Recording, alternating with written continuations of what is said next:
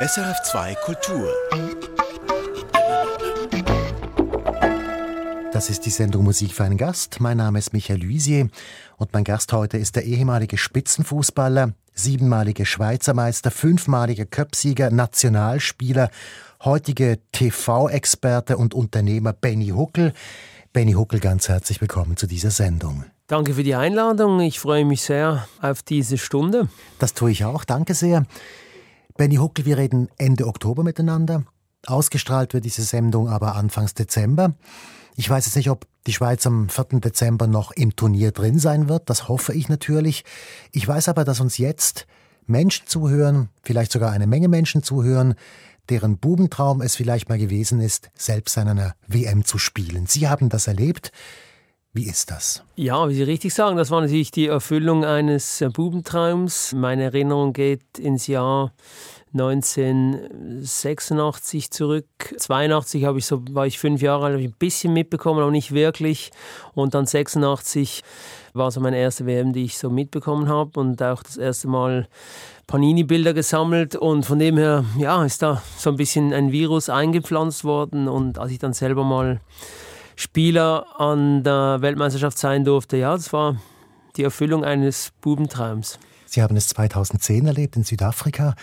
Haben Sie noch ganz konkrete Erinnerungen daran? Es ging ja gut los. Sie haben das erste Spiel bereits gewonnen gegen Spanien. Ja, es war eine spezielle Vorbereitung. Wir hatten das Problem, dass wir mit Alex Frey, unserem Captain, der war so ein bisschen verletzt und konnte dann beim ersten Spiel nicht spielen. Und trotzdem ist das äh, resultatmäßig sehr gut rausgekommen, das erste Spiel. Obwohl wir ähm, sehr unterlegen waren, aber trotzdem haben wir gewonnen. Danach konnten wir leider diese gute Ausgangslage nicht nutzen. Das nervt immer noch ein bisschen, aber ja, es ist wie es ist. Es war spannend, mal in Südafrika zu sein. Ähm, ich war vorher nie da und seitdem nicht mehr. Und wir waren da so im Hochland in der Nähe von Johannesburg stationiert und da haben wir so halt ein bisschen den Eindruck bekommen, ja, wie die Leute dort leben, wie das Land ausschaut. Die Spiele hatten wir zweimal an der Küste unten, einmal in Durban und einmal in Port Elizabeth. Und ja, man bekommt so ein bisschen den Eindruck und ähm, war auch sehr interessant. Jetzt fahren Sie als Experte nach Katar oder jetzt sind Sie in dem Moment, wo diese Sendung ausgestrahlt wird.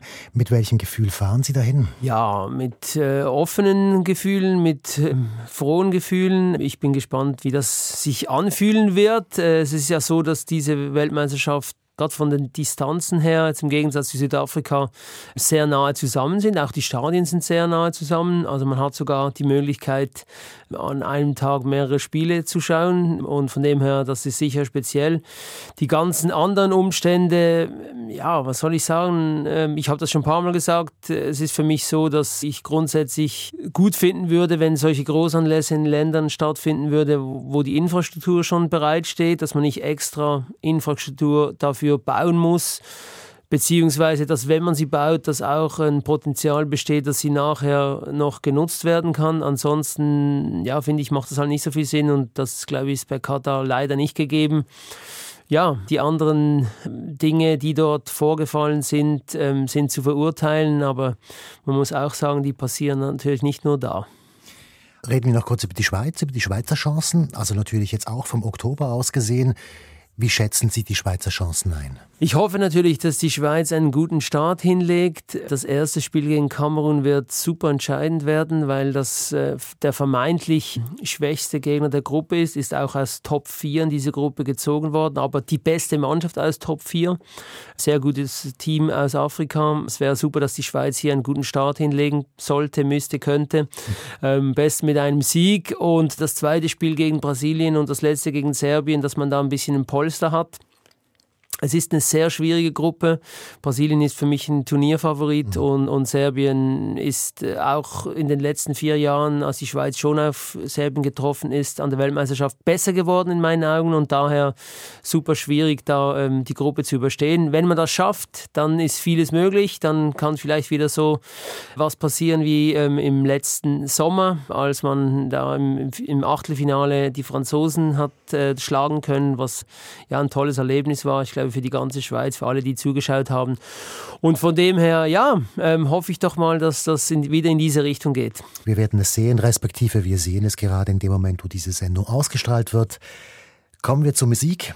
Mal ganz generell gesagt, Was haben Sie für einen Musikbezug? Ja, einen sehr großen. Ähm, ich höre viel Musik. Musik hat die großartige Gabe, meine Stimmung zu verändern, aber ich glaube nicht nur meine, sondern die Stimmung von ganz vielen Leuten.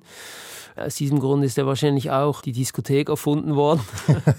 ich weiß es nicht, aber ja, es ist schon so, dass natürlich Musik mir hilft, auch im Alltag. Wenn ich mich nicht so gut fühle oder so, dann, dann höre ich einen Song, der mir gefällt, äh, der mir Energie gibt und ähm, ja, für mich ist das eine Kraftquelle. Zudem bin ich in einer sehr musikalischen Familie aufgewachsen. Ähm, mein Vater ist sehr musikalisch, spielt immer Klavier, spielt auch Kirchenorgel. Meine Mutter kann sehr gut singen und war jahrelang in einem Chor aktiv. Und von dem her, ja, das Musik war immer ähm, auch schon in meiner Kindheit Teil meines Lebens. Sie haben ja Cello gespielt. Genau, fünf Jahre musste ich Cello spielen. es war nicht so meine Wahl, aber ich habe gespürt, dass meine Eltern es toll finden würden, wenn ich ein klassisches Instrument äh, lernen würde und ich habe mich dann für Cello ja, entschieden oder entschi entscheiden müssen.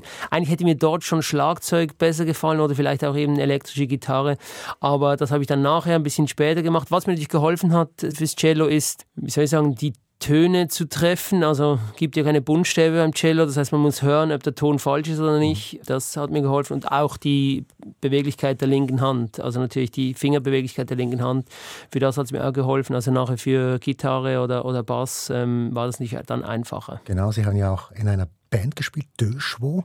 Und da haben Sie Bass gespielt? Haben Sie den Fretless gespielt? Nee, nee, nee, nee, habe nicht Fretless gespielt. Nein, nein, war ein normaler Bass, ein Washburn und ja, wir waren so eine Punkband. Eigentlich ist es aus einer Schülerband entstanden. Mhm. Wir wurden nicht so respektiert von der Szene, weil wir nicht so anspruchsvolle Musik gemacht haben, aber bei den jungen, gleichaltrigen Teenagern sind wir sehr gut angekommen. aber Sie haben, wenn ich jetzt Ihre Liste anschaue, haben Sie den Punk ein bisschen verlassen und doch ziemlich anspruchsvolle Musik gewählt, was die Rockmusik betrifft. Also Yes beispielsweise ist dabei. Sie haben sich vom Punk wegbewegt. Ja, das war schon ähm, auch schon die Entwicklung in der Band, in der wir waren, glaube ich, habe nur vier, drei, vier Jahre da gespielt und am Anfang waren die Songs 2 Minuten 30 und am Schluss sind wir dann schon auch bei 5 Minuten angelangt und haben uns da schon ein bisschen auch äh, weiterentwickelt mit verschiedenen, nicht nur Strophe, Refrain, sondern mhm. vielleicht irgendwann noch äh, Zwischenteile etc. Ja, und so habe ich mich auch musikalisch, zumindest beim Hören, weiterentwickelt.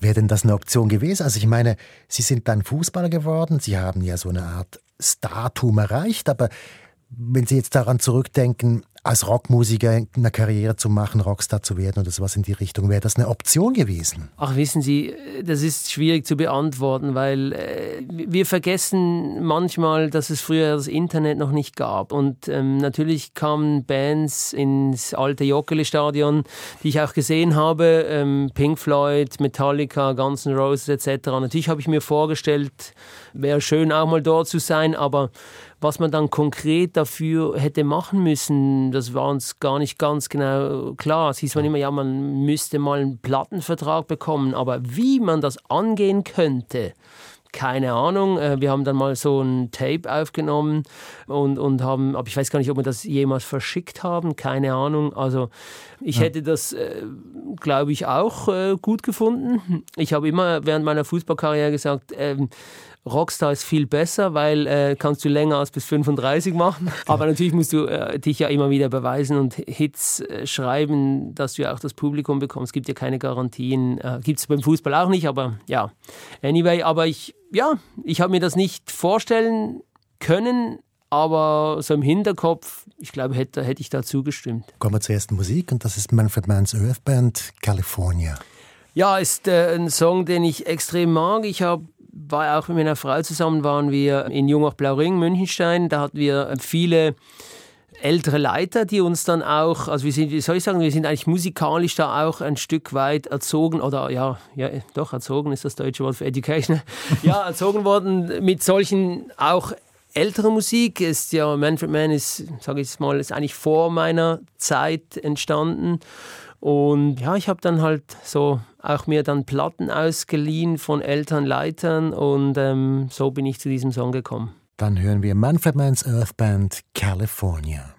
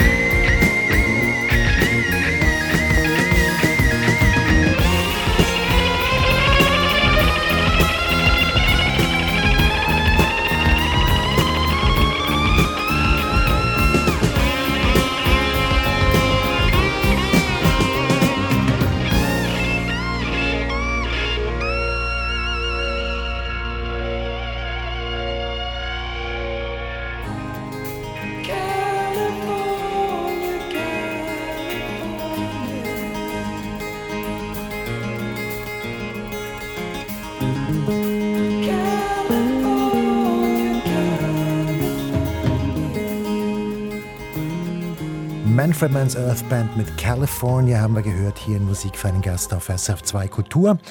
Gast ist der ehemalige Spitzenfußballer Benny Huckel. Benny Huckel, ich möchte jetzt auf Ihren Weg zum Fußballer kommen und da ist mir aufgefallen, erstens, dass Sie sehr spät Fußballer geworden sind, Profi mit 21 und zweitens, dass Sie vorher nie in einem großen Verein gespielt haben, sondern in kleinen Vereinen, in Dorfvereinen. Wie sind Sie Fußballer geworden? Wie war Ihr Weg? Ich bin, der Fußball hat mich gefunden, sage ich immer.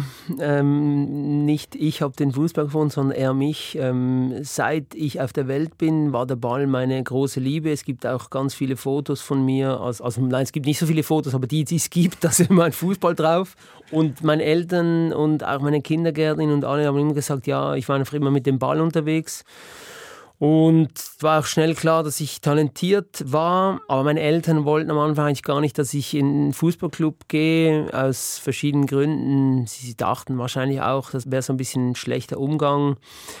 Mein Bruder hat mir verdankenswerterweise dann den Weg vorgespurt und ich durfte dann auch mal mit, aber bin erst mit zwölf in den Club eingetreten.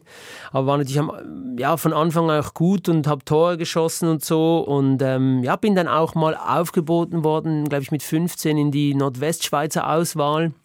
Aber da habe ich mich überhaupt nicht wohlgefühlt weil das so, ja, ich war irgendwie ähm, mit, mit, ja, mit Spielern zusammen, die ich nicht kannte. Ich war der Einzige eben von so einem Dorfverein wie Münchenstein und die anderen waren von Concordia oder FC Basel und so. Und, und obwohl ich Hakan Yakin daher auch dabei war, ein bisschen kannte, aber irgendwie trotzdem habe ich mich nicht so wohl gefühlt, bin dann da wieder raus und ähm, wollte auch nicht zu so einem Club wechseln, weil ich eigentlich lieber mit meinen Freunden gespielt habe und bin dann schon mit 17 habe ich dann mit den, also gegen Herren, gegen Erwachsene gespielt ähm, bei Münchenstein, habe viel trainiert, habe dort auch eine Lehre absolviert als Landschaftsgärtner. Also körperlich bin ich sehr gefordert worden äh, während des Tages, aber auch abends im Training. Wir, wir haben dreimal trainiert, ein Spiel gehabt am Wochenende und so. Ja, ging das immer weiter. Dann kam ich irgendwann zu Alesheim äh, mit 19. Ähm, das war vierthöchste Liga mhm. zu der Zeit und auch dort bin ich ähm, relativ schnell aufgefallen und hatte dann auch Angebote von der ersten, also Mannschaften aus der ersten Liga, das war dritthöchste Liga dann zumal und aus der Nazi B, zweithöchste Liga. Und ja, ich, ich wusste dann nicht so recht, was ich damit anfangen soll. Man muss sich auch vorstellen, es gab, ich hatte noch kein Handy, oder? Die haben immer meine Mutter angerufen und meine Mutter immer gesagt, ja, der ist nicht da, der ist am Arbeiten. Und irgendwann hat dann mein Trainer das auch mitbekommen bei Arlesheim. Der hat gesagt, ja, wenn du wechselst, dann wechselst dann zum FC Barcelona. Und dann habe ich gesagt, ja, das ist schön, dass du an mich glaubst, aber ich glaube jetzt nicht, dass ich da von Arlesheim zu Basel direkt komme. Und ähm, dann durfte ich aber so vorspielen bei solchen Sichtungstrainings, bisschen wie Casting muss man sich das vorstellen. Da waren so ein paar Zusammengewürfelte aus der äh, Region gegen die U21 des FC Basels auf dem alten Landhof, historisch. Und äh, da durfte ich dann zweimal am Montag vorspielen, obwohl ich am Sonntag 90 Minuten gespielt hatte, also war auch ziemlich hart und habe dann drei Wochen nichts gehört und dann kam irgendwie ein Anruf, ja, wir möchten dir einen, so einen Profivertrag geben und, und so ging dann die Geschichte los. Und da waren Sie 21? Da war ich ja. 21, genau. Bis dahin ist aber auch eine Menge passiert, also das sind Sie Landschaftsgärtner geworden, das heißt, es war nicht der Plan, Fußballer zu werden. Nee, also ich hatte gar keinen Plan. Ich war nicht relativ guter, aber fauler Schüler, muss ich so sagen. Ich war in der Schule okay, aber wenn das Thema mich nicht gecatcht hat, dann hatte ich keinen Ehrgeiz. Ich hatte vor allem im Sport Ehrgeiz und bin dann aber trotzdem nach dem Pro-Gymnasium ans Gymnasium gewechselt, aber ja, habe dann schnell gemerkt, dass mein Aufwand nicht reicht. Die Noten gaben mir ein Feedback, das war nicht gut. Bin dann raus und habe dann irgendwie gemerkt, dass ich gar nicht mehr in die Schule möchte und ähm, ja, habe mir dann geguckt, was so alles äh, gibt und bin dann auch, das hat mich auch so ein bisschen gefunden über, über Kollegen und gesagt, komm, das ist doch noch ein guter Job und so. Und habe ich gesagt, ja, sicher hart. Dann habe ich mal eine Schnupperlehre gemacht und das gefiel mir eigentlich noch. Und dann habe ich diese Lehre gemacht und ähm, ja, war nicht immer einfach. Ich habe mir auch ein bisschen, ja, wie soll ich sagen, geschämt dafür. Eigentlich ist es total doof, dass das so war. Aber, Wieso geschämt denn? Ja, ich hatte immer so ein bisschen Angst, dass ich dann äh, vielleicht nicht so ehemalige Gym-Mitschüler antreffe, irgendwie im Tram oder so. Ich dann mit so mit den Arbeitskleidern und so. Ja, eigentlich war es im Nachhinein unvor, also ist es unnötig, dass es so war, aber ich habe mich so gefühlt. Auf der anderen Seite hat mir das sehr geholfen, ja, so ein bisschen Disziplin hat mich das gelernt, äh, Durchhaltewillen, ähm, auf die Zähne zu beißen, ist ja bei jedem Wetter draußen.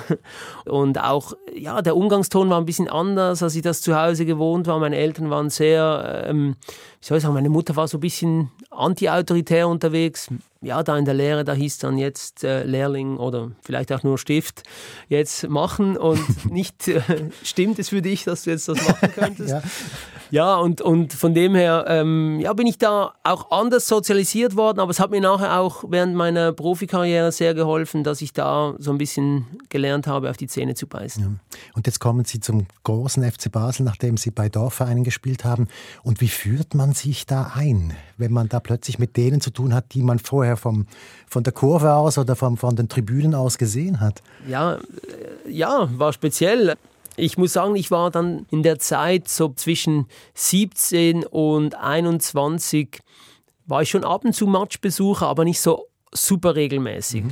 Ich habe immer lieber selber gespielt, als dass ich die also Spiele. Sie waren nicht ein Fan und haben die bewundert und dann Doch, also als Kind sehr. Aber eben so in der Zeit zwischen 17 und 21, als ich selber sehr viel Fußball gespielt habe, hat sich das manchmal auch überschnitten und darum habe ich nicht so viele Spiele gesehen. Aber ich war schon ab und zu im Stadion, einfach nicht jedes Mal. Und ähm, natürlich war es speziell, als ich da in die Kabine kam und natürlich diese Spiele, die ich kannte, dann äh, auch zum ersten Mal so live sah und dann wie so einer von ihnen wurde. Das war sehr speziell. Aber hat mich auch gefreut, zum Beispiel der heutige äh, FC Luzern-Trainer Mario Frick, der war sehr gut äh, informiert über mich. Da habe ich sehr überrascht. Er hat gesagt, ja, habt ihr gesehen, bei Arlesheim hast du immer Tore gemacht und so. Ich so, okay, der, der, interessiert sich auch für untere Ligen, oder? Und das war ein schöner Moment, ja, aber es war speziell und, und ähm, am Anfang auch nicht ganz einfach, weil Früher war das noch ein bisschen anderer Umgang. Also wenn ich reinkam, habe ich allen Hallo gesagt, aber wenn ich schon da saß, haben mir so gewisse ältere Spieler nicht Hallo gesagt. Und da habe ich dann, das habe ich dann schon, äh, wie soll ich sagen, registriert. Aber ja, ich habe einfach versucht, mein Bestes zu geben. Am Anfang habe ich auch gemerkt, dass ich Defizite habe gegenüber den anderen Spielen. Ich war sowohl körperlich als auch äh, technisch unterlegen und habe dann gemerkt, okay, das wird nicht ganz einfach und habe dann einfach versucht, ich sage jetzt mal, im Training möglichst ähm, wenig Fehler zu machen, ähm, den Ball schnell weiterzuspielen, dass bei mir nicht der Ballverlust stattfindet. Und ja, diese mhm. Taktik hat eigentlich sehr gut äh, dann auch über, über die Zeit funktioniert. Obwohl das erste Jahr super hart war, habe ich auch fast nie gespielt. Und habe mir dann eigentlich schon wieder überlegt, ob jetzt vielleicht äh, ein Wechsel zu einem anderen Verein äh, Sinn machen würde. Wir reden gleich weiter. Wir kommen zur nächsten Musik und das ist Police, Walking on the Moon. Ja gut. Auch wieder basslastig. Ne? Ja, ja, und äh, ja, auch Schlagzeug. ja, also ja, Stuart Copeland ist natürlich schon auch ein Gott. Mein, mein Bruder hat mir Police näher gebracht und das hat mir von Anfang gefallen, diese Mischung aus Rock, Reggae, und eben äh, spezielle Bassgitarren und Schlagzeuglinien. Nur drei Musiker, die so einen Sound hinbekommen, großartig.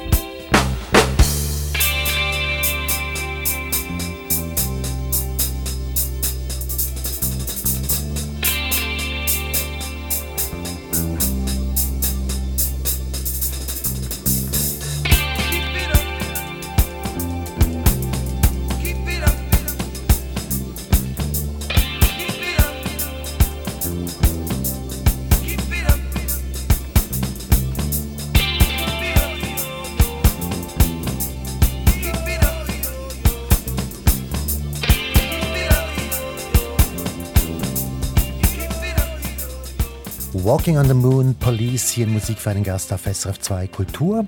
Gast ist der ehemalige Spitzenfußballer Benny Huckel. Benny Huckel ist mittlerweile auch Unternehmer und TV-Experte, zurzeit gerade als das unterwegs. Benny Huckel, kommen wir doch jetzt zu den großen Jahren des FC Basels, die beginnen ja so nach der Jahrtausendwende. Sie sind da schon ein arrivierter Spieler. Der erste Titel war auch in der neueren Zeit, war auch 2002. Wie haben Sie diese außergewöhnliche Zeit erlebt? Ja, großartig natürlich. Da ging ein, ein Bubentraum auch für mich in Erfüllung. Mein Vater und meine Mutter, die waren oft im Stadion zur Zeit von äh, Karl Odermatt und Helmut Benthaus und so. Und die haben mir immer erzählt, ja, unglaublich, diese Meisterfeiern und die ganze Stadt war auf den Beinen und alle sind nach Bern gefahren an Köpfinal und so. Also einfach die, diese, diese Geschichten halt habe ich x-mal gehört. Wir hatten auch so ein Buch zu Hause, wo so ein bisschen die Geschichte des FC Basels äh, dokumentiert war. Das konnte ich in- und auswendig.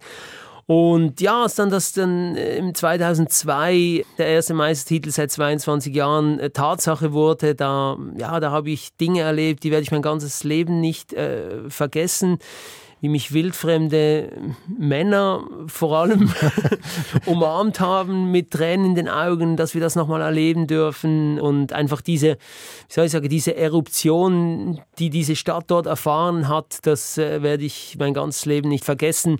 Auch diese Parade durch die Steinvorstadt, dann äh, Richtung Barfüßerplatz ähm, mit dieser Räpple-Parade, als da die ganzen Leute Räpple aus dem Fenster geschmissen haben. Und, und ähm, ja, war wirklich sehr, sehr schön schön und sehr, sehr speziell. Sie haben ja das einige Male erleben dürfen, dann auch wieder nach Ihrer Zeit in Frankfurt. Sie waren für zwei Jahre weg in der Bundesliga, sind dann wieder zurückgekommen und haben da noch einige Meistertitel erlebt. Und da gibt es auch eine spezielle Geschichte dazu. Sie haben diese Meisterfeiern auch mit moderiert, oben auf dem Balkon. Haben Sie dann ja erstens die Leute angesagt, die jetzt auf den Balkon rauskommen und zweitens haben sie Schnitzelbänke gesungen. Und das ist übrigens auch eine Familientradition bei Ihnen. Ihre, Ihre Mutter singt Schnitzelbänke. Aber wie ist das entstanden, diese Idee, Schnitzelbänke zu singen? Ja, das ist so spontan entstanden. Eben bei dem ersten Meistertitel 2002, da war ich teilweise auch verletzt im, im Frühjahr und immer wenn ich so, ich sag mal jetzt nicht auch auf dem Platz an vorderster Front war, habe ich mich auch bei den Feiern ein bisschen zurückgehalten. Das war dort auch so, aber 2004 habe ich wirklich die ganze Saison gespielt und wir haben das letzte, also das entscheidende Spiel, als es dann rechnerisch, als der Titel feststand, war in Thun. Da sind wir nach Hause, also zuerst mal Riesenfeier da in der Kabine, dann in den Bus und im Bus habe ich so einfach so aus einer Laune raus, habe ich gesagt, komm, ich schreibe jetzt ein paar Verse und vielleicht äh, haue ich die noch raus auf den Balkon. Und irgendwann hatte ich dann ich weiß gar nicht, wie ich zu diesem Mikrofon kam, keine Ahnung wie, aber ja. Letztlich war es da. Ja, letztlich war es da, genau. Und dann habe ich immer gefunden, ja, es ist ja schön, wenn da die Mannschaft vorgelesen wird, aber irgendwie braucht es ja noch ein bisschen Unterhaltung da oben, weil die Leute sind ja alle gekommen, klar wegen uns, aber das, wie soll ich sagen, der Feiermoment, der geht ja relativ schnell weg. Die Mannschaft präsentiert sich, winkt. Ja, that's it. Dann dachte ich, ja, man muss doch irgendwie das noch ein bisschen verlängern können. Also was kann ich dazu beitragen, dass die Leute unterhalten werden und ähm, ja, so ist das entstanden. Wer waren Sie denn innerhalb dieser Mannschaft? Also, dass Sie dass diese Funktion übernommen haben, des Zeremonienmeisters sozusagen, das steht Ihnen bis zu einem gewissen Punkt zu. Sie sind aus der Region. Aber dennoch, das interessiert mich, wer, wer waren Sie innerhalb dieser großen FC Basel-Mannschaft von damals? Ja, wie soll ich sagen, ich war ähm, ich konnte mich gut anpassen. Wenn ich fußballig wichtig war, dann war ich auch sonst wichtig. Wenn ich fußballig nicht so wichtig war, dann habe ich nicht äh, versucht, mich wichtiger zu machen, als ich war. Aber ich, ja, ich war oft einigermaßen wichtig. Ich war immer auch ein Spieler, der einen extrem großen Siegeswillen an den Tag gelegt hat. Äh, ich konnte auch einstecken im Sinn von, ich habe mich nicht versteckt, wenn es mal schwierig war.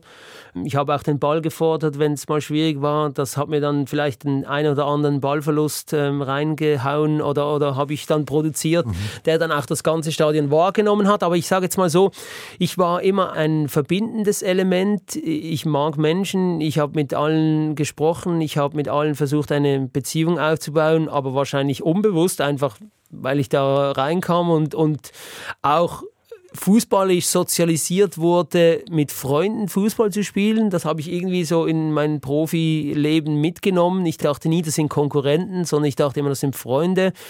Ich habe auch den Konkurrenzkampf nie so als schlimm empfunden, weil ich immer gedacht habe, ja, wenn ich besser bin als der andere im Training, dann habe ich verdient zu spielen und sonst er. Und wenn er es ist, dann muss ich mehr tun, dass ich es wieder bin. Und das war für mich irgendwie nie so ein Stress. Und darum glaube ich, zur Frage, wer ich in der Mannschaft war, Zeremonienmeister, ja. Ich habe auch immer Leute imitiert und imitieren können eben von den Ärzten, von den Trainern etc. Mhm. Und ähm, natürlich hier auch ein bisschen zur Unterhaltung beigetragen. Eine Sache, die mich auch noch interessiert in Bezug auf Fußballspielen, Sie sind ja dann ein junger Mensch. Andere gehen dann in den Ausgang, machen andere Sachen. Ähm, wie, wie, gingen Sie damit um? Sie, Sie dürfen das nicht unbedingt. Ja, aber das Gute war zu der Zeit, dass ähm, ähm, das Fotohandy noch nicht erfunden war und die Qualität der Fotos so schlecht war, dass man Leute in der Nacht noch nicht erkannt hat. Also wir waren auch zwei, dreimal im Ausgang, aber natürlich nicht vor Spielen, logischerweise. Also äh, Freitag, Samstag war ich nie im Ausgang und, und waren Sonntagabend, aber da läuft natürlich nicht so viel. Also das war schon so, man muss auf einiges verzichten, man muss sich fokussieren, äh, man, man äh, oder ich durfte ein tolles Leben führen, meinen Traum verwirklichen, mein Hobby zum Beruf machen. Auf der anderen Seite ist das Leben eines Fußballprofis sehr, sehr fremdbestimmt. Man hat einen Kalender, der gibt alles vor. Es kann sein, dass der Trainer sagt, morgen ist um 10 Training, obwohl um Nachmittag abgemacht wurde. Dann ist es einfach um 10. Was du geplant hast oder deine Familie oder dein Umfeld, boah, das interessiert dann niemand. Das ist dann einfach es ist, wie es ist. Und eben durch das ist man sehr fremdbestimmt. Man kann auch zum Beispiel Ferien nicht zum Zeitpunkt wählen, wo man möchte. Ähm, ja, das, das war so das, was nicht so toll war, aber natürlich habe ich äh, Sachen erleben dürfen, die das überwiegen. Klar, man hat dann dafür eine WM oder eine EM. Absolut. Ich komme wieder zur Musik und jetzt kommt Pearl Jam. Das ist auch so eine Band aus den 90er Jahren. Das ist natürlich genau meine Zeit. Okay, was, ist, was gefällt Ihnen an denen? Ja gut, äh, großartige Band, großartige Musiker schaffen es immer noch ohne großes Marketing Hallen zu füllen, auch heute noch. Und das war eigentlich ihre erste Platte, mit dem sie den Durchbruch geschafft haben zu der Grunge-Zeit, Anfang der 90er Jahre mit Nirvana und, und eben auch Pearl Jam war natürlich eine große Nummer. Hätte auch, habe mir lange überlegt, habe ich Rage Against the Machine auch noch gewählt? Nein, nein, leider. Ah, diesmal nicht, ja. Eben, das sind so meine, meine Lieblingsbands aus der Zeit und Pearl Jam ist wahrscheinlich ein bisschen hörerverträglich. genau, das sind so die harten jungen Nummern ja, genau. aus der Zeit. Genau. Hören wir Pearl Jam mit Jeremy.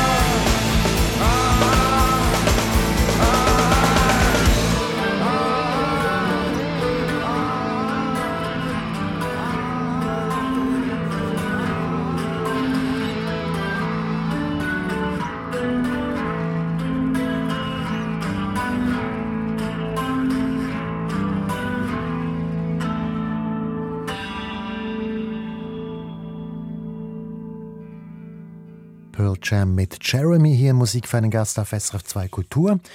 Gast ist der ehemalige Spitzenfußballer Benny Huckel. Benny Huckel, irgendwann ist die Karriere zu Ende.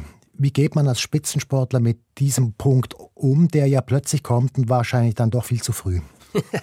ja, das ist richtig. Vor allem bei mir war es so, dass ich mich am, am Ende meiner Karriere viel stärker als Fußballer mich selber identifiziert habe als am Anfang, weil am Anfang kam ich da rein und war mir gar nicht so sicher, ob ich das überhaupt packe und kann und erste Jahr habe ich nicht gespielt und so und am Schluss war ich so richtig so ja so mittendrin, ähm, habe auch von überall Feedback bekommen, dass ich das gut mache und so. Bin auch zum Fußballer des Jahres gewählt mhm. worden, zwei Jahre vor meinem Rücktritt. Ja, und dann ging es eigentlich so relativ schnell zu Ende. Ich hätte gerne auch noch ein Jahr weitergespielt bei Basel, das war dann nicht mehr möglich. Und dann, dann ja, ähm, habe ich die Karriere beendet, ähm, habe mir gar nicht so viel Gedanken gemacht, was ich jetzt danach machen soll. Habe mir schon mal Gedanken gemacht, aber nicht so tief. Vor allem habe ich immer von außen so das Feedback bekommen, dass ich sicher ein guter Trainer werden könnte und bin dann einfach so in die Trainerschiene rein, ohne mir so wirklich zu überlegen, was die Konsequenzen sind, nämlich immer noch den gleichen fremdgesteuerten Terminkalender zu haben und auch äh, natürlich weiter im gleichen Umfeld zu sein. Aber ich war so lange in dem Umfeld, dass das für mich so mein Umfeld war und ich das Gefühl gehabt habe, ja, ich bleibe da drin, das mhm. ist sicher, da kenne ich mich aus. Und dann nach drei, dreieinhalb Jahren ich gemerkt habe, dass der Trainerberuf wahrscheinlich nicht das ist, was ich bis 65 machen möchte. Auch äh, meine Familie, meine Frau ähm, hat da, ja, habe ich gespürt, das kommt wahrscheinlich nicht gut, wenn ich das weitermache. Und dann kam so der Punkt, oh, boah, was kann ich jetzt, was mache ich? Ähm, natürlich habe ich ähm, eine Lehre abgeschlossen und die Berufsmatura gemacht, aber ich hatte natürlich ja, nie so gearbeitet, wie man halt dann. Ja, da kommt hätte. sie nicht hin zurück oder so, ne? Ja, ja genau. Ja. Ich, ja. das hätte auch mein Körper nicht zugelassen, muss ich auch sagen. Also, und, und, das war für mich auch keine Option, das bis 65 zu machen, weil ich habe in meiner Lehrzeit ältere Menschen gesehen, die da als Landschaftsgärtner gearbeitet haben und das ist ein sowieso Beruf, der schwierig ist, das ganze Leben zu machen. Und es ist auch ein Identitätsproblem. Oder auch äh, Sie haben mich jetzt äh, jedes Mal angesprochen mit ehemaliger Fußballer oder vorgestellt. Und das ist meine alte Identität. Ich möchte die nicht negieren und ich bin auch stolz darauf, was ich erreicht habe. Aber es ist meine alte Identität, oder? Und von dem her, das ist schon ein Punkt, der mir dann je länger, je mehr auch Schwierigkeiten bereitet hat, dass die Leute immer mal, ja, das ist der ehemalige, oder? Und ich mir immer gedacht habe, ja, das ist schön und gut, aber das ist immer nach hinten gewandt, das rückwärts gewandt und solange ich nicht etwas erreiche, das heute zählt, werden die Leute immer das sagen, was früher zählte. Das haben Sie jetzt aber in der Zwischenzeit. Also es gibt eine Benny Huckel bewegt GmbH und es gibt ein Athletes Network, wo sich Sportler mit Wirtschaftsmenschen vernetzen können. Das sind zwei Dinge, die Sie in der Zwischenzeit aufgebaut haben. Genau, ähm, danke vielmals fürs Ansprechen. Ja, das ist so. Benny Huckel Beweg GmbH habe ich gegründet, weil ich immer so Anfragen hatte, auch ähm, um Referate zu halten. Und ähm, am Anfang habe ich auch noch so Personal Training gegeben. Und das konnte ich dann so gut darüber, ähm, wie soll ich sagen, auch äh, abrechnen und, und, und ja, ein Gefäß hatte ich dann dafür. Und Athletes Network äh, machen wir jetzt seit zweieinhalb Jahren, ähm, ja, wo wir eben Spitzensportler während oder auch nach der Karriere helfen, ähm, in die Wirtschaft zu kommen, eben mit diesen manchmal speziellen Bedürfnissen und auch manchmal speziellen Lebensläufen, die diese Leute haben. Gerade die, die so eine Karriere machen durften wie ich, die haben, ja, den, die können gar nicht gleiche Berufserfahrung haben wie Gleichaltrige. Aber was wir eben äh, auch, auch den Unternehmen, wie soll ich zur Verfügung stellen, das ist eben ein gewisses Mindset, dass man sich im Spitzensport erarbeiten muss. Was ist das? Was ist das für ein Mindset? Das ja, Durchhaltewillen, ja. eine gewisse Widerstandsfähigkeit, Fokus, sich auf etwas fokussieren zu können, Leistung unter Druck, Ehrgeiz mit Feedback umgehen zu können und Feedback äh, auch umsetzen können und wollen, äh, weil als, als Sportler ist Feedback sofort, äh, das gibt keinen Grund, das nicht sofort umzusetzen. ähm, und, und einfach solche Komponenten, die natürlich überall gesucht sind, aber manchmal schwierig äh, herauszukristallisieren sind, wenn man jemanden einstellt, weil man das ja nicht so gut messen kann. Auf dem CV steht das ja nur bedingt, oder? Und, und wir sind der Überzeugung, dass Leute, die Spitzensport Sport gemacht haben oder machen, sich ein gewisses Mindset aneignen. Nicht jeder ist äh, in gleicher Ausprägung. Aber genau diese Selektion machen wir. Also die Unternehmen, die geben uns ihre Bedürfnisse durch. Da funktioniert ein bisschen wie eine Personalvermittlungsagentur. Und wir bringen Lebensläufe oder CVs zu ihnen, dass sie vielleicht äh, dann äh, mit diesen Leuten ein Match haben, dass sie, dass sie diese anstellen können. Und man muss auch sehen, ähm, mein Spitzensportlerleben ist nicht so charakteristisch weil ich erstens mal während der Karriere mich nicht weitergebildet habe und auch, weil ich Vollprofi sein durfte und davon leben konnte. Und das ist die Ausnahme im Schweizer Spitzensport. Es gibt die meisten Spitzensportler müssen ja weiterhin einen Fuß oder beide Füße in der Arbeitswelt haben. Das stimmt, Sie sind natürlich dadurch auch privilegiert Absolut. gewesen, was vielleicht dann später auch ein Nachteil ist, wenn es plötzlich aufhört. Genau, ja, genau, verstehe. Genau. Ja, ich war auf der Homepage von diesem Athletes ähm, Network. Da sind namhafte Leute dabei, die ihre Geschichten erzählen. Also da passiert relativ viel. Ähm, das ist erfolgreich. Ja, also wir sind eine Unternehmung, wir können davon leben, wir können uns Löhne auszahlen. Von dem her, da bin ich eigentlich auch sehr stolz drauf. Und ja, es funktioniert. Ähm, am Anfang haben wir das Gefühl gehabt, eigentlich die ja, die, sag jetzt mal, die Hockeyaner und Fußballer, die männlichen, müssen uns die Bude einrennen, aber haben jetzt auch gemerkt, dass auch ganz viele Spitzensportlerinnen und Spitzensportler zu uns kommen, die vielleicht, man sagen könnte, die finden ihren Weg auch so. Aber weil eben diese Unternehmung, die wir auch als Partner haben, genau Leute suchen, die Spitzensport machen, ist das für sie wie eine zusätzliche ein zusätzlicher Punkt, der sie bei uns auch honoriert wird. Also ihren Spitzensportteil in ihrem Lebenslauf ist plötzlich auch was wert und wir, wir machen diesen Wert sichtbar nach außen für Sie und eben für die Unternehmung ähm, auf der anderen sind wir, ist das das Gegenstück. Ist das jetzt das, was Sie hauptsächlich tun? Ja, das, ist, das nimmt am meisten meiner Zeit in Anspruch. Genau, ähm, Unternehmer sein ist äh, selbst und ständig. Nein, und, und das macht mir sehr viel Spaß, aber ich muss auch immer gucken, dass ich meine Ressourcen im Griff haben, habe, weil auch der Job bei SRF als Experte macht sehr viel Spaß und braucht auch Zeit und Ressourcen. Und da muss ich immer gucken, dass ich da ähm, alles unter einen Hut bekomme.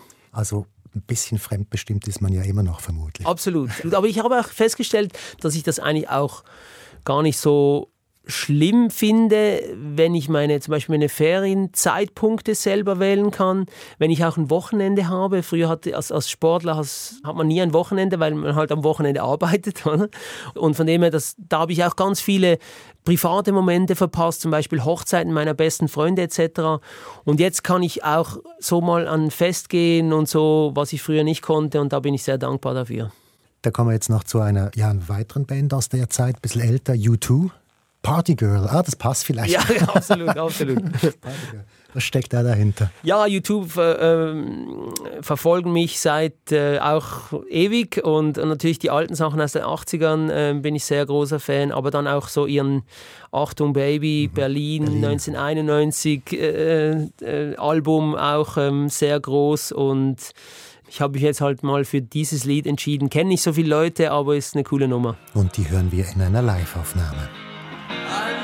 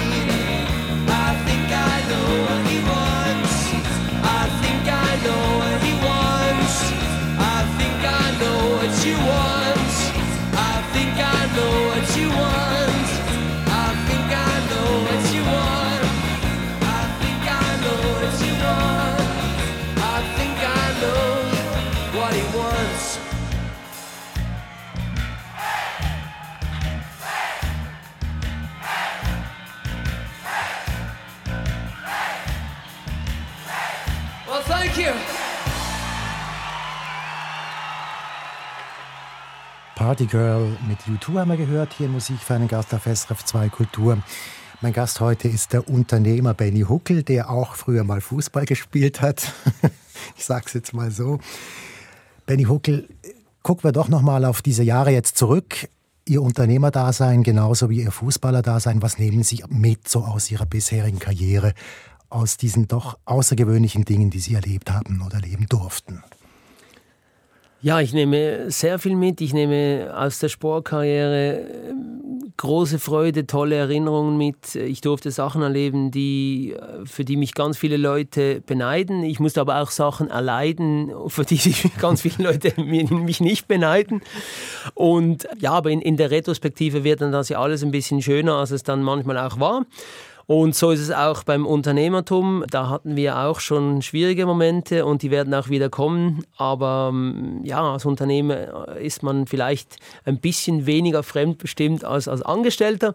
Und ähm, von dem her ähm, auch hier tolle Erfahrungen, dass man selber etwas kreieren kann, dass eine Idee, die ich gehabt habe, zum Funktionieren kommt. Das ist eigentlich auch ein, eine schöne Erfahrung. Und im Nachhinein ist immer einfach gesagt, ja, das, ja, das ist, war offensichtlich, dass mal jemand machte.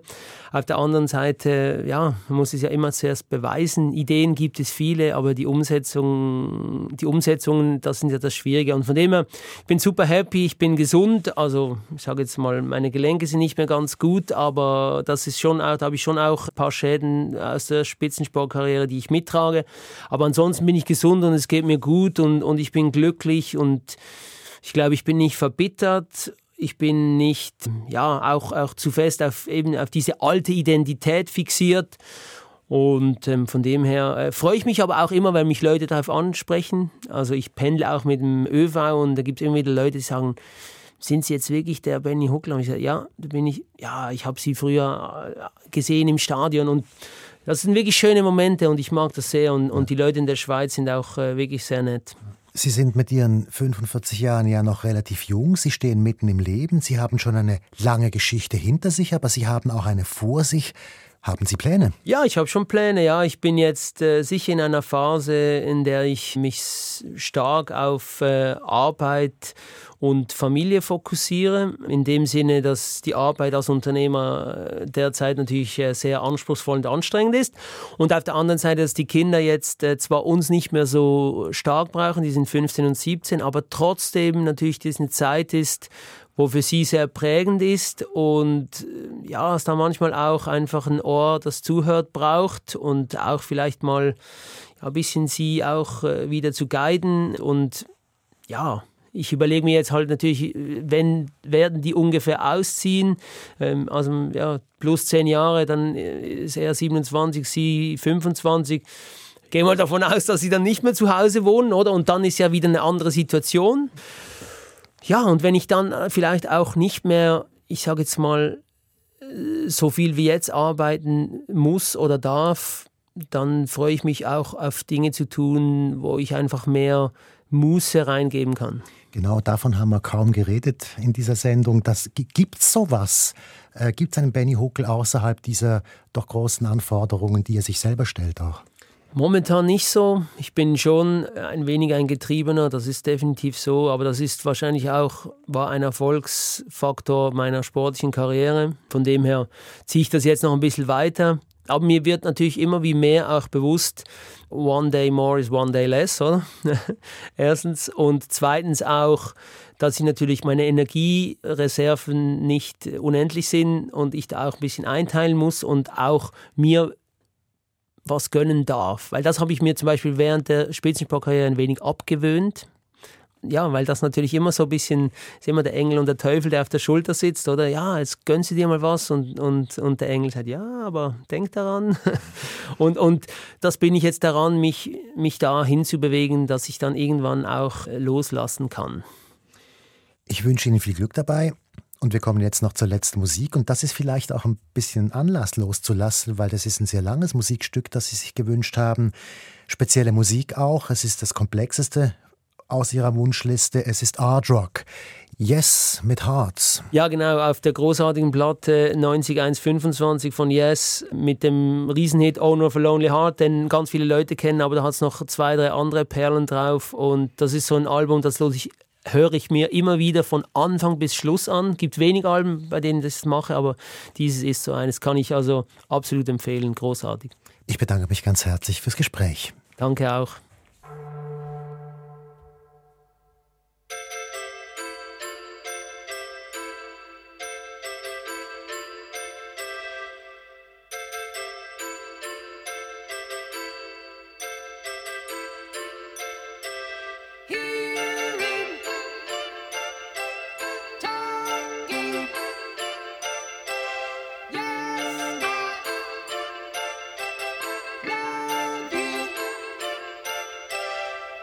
Set your heart sail on the river. Look around as you drift downstream. Pouring souls in.